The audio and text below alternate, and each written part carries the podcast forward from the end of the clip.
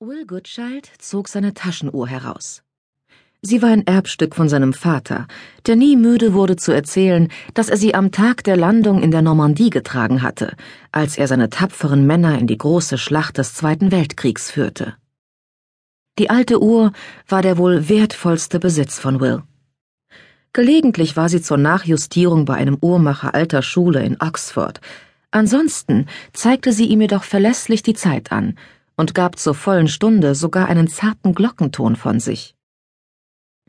Als Will nun einen Blick auf seine Uhr warf, stand er auf der kleinen Grünfläche in der Dorfmitte mit den drei gestifteten Bänken und dem mittelalterlichen Pranger, der, wie er bemerkt hatte, mit jedem Tag verwitterter aussah. Es war elf Uhr. Der Bus verspätete sich. Kaum hatte er das gedacht, erschien ein großer weißer Reisebus.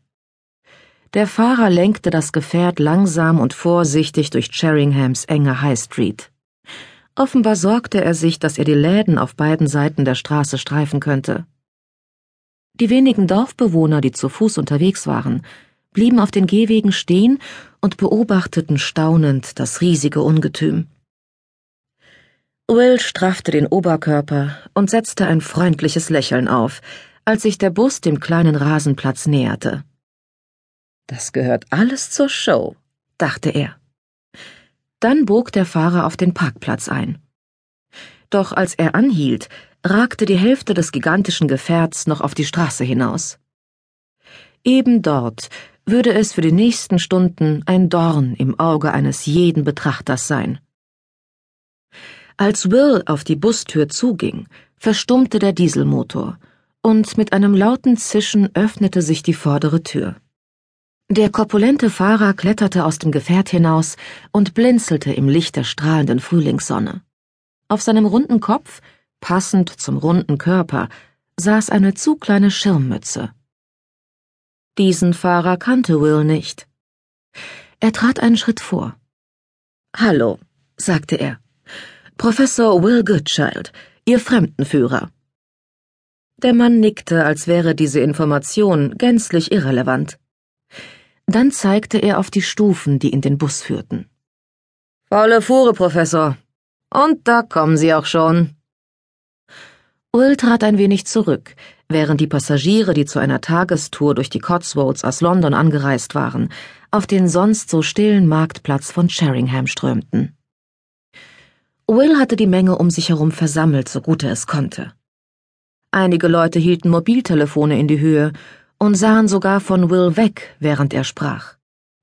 Sie fotografierten die umliegenden Häuser, als wäre das Dorf ein Freizeitpark oder, schlimmer noch, machten Selfies.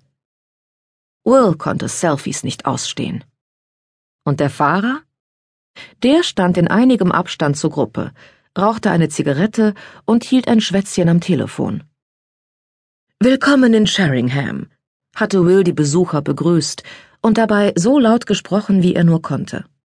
Heute werden Sie einiges sehen, was dieses Dorf zu dem historischen und schönen Ort macht, der er ist. Äh, falls Sie Fragen haben? Es war schwierig, sich von den abgelenkten Touristen nicht irritieren zu lassen, denn viele hörten überhaupt nicht zu. Warum machen Sie dann eigentlich diese Tour? Wie dem auch sei. Will redete weiter.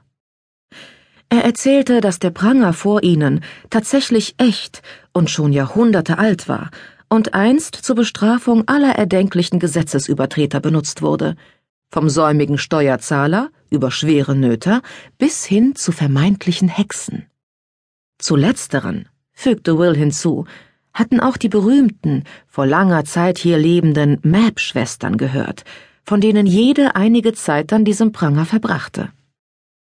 Wir werden in Kürze hinüber zur St. James Church gehen, die im zwölften Jahrhundert erbaut wurde. Doch zunächst folgen Sie mir bitte zu einem der wohl geschichtsträchtigsten Plätze des ganzen Dorfes. Als Will seine Touristenhorde vom Pranger wegführte, blickte er hinüber zum Fahrer, denn er erwartete, dass der Mann ihm ebenfalls folgte. Bei diesen Tagestouren war es oft erforderlich, dass der Busfahrer die Nachzügler hinter der Gruppe hertrieb. Doch der Fahrer nickte nur und hielt sein Telefon in die Höhe. Ich habe hier noch ein bisschen was zu regeln, Prof.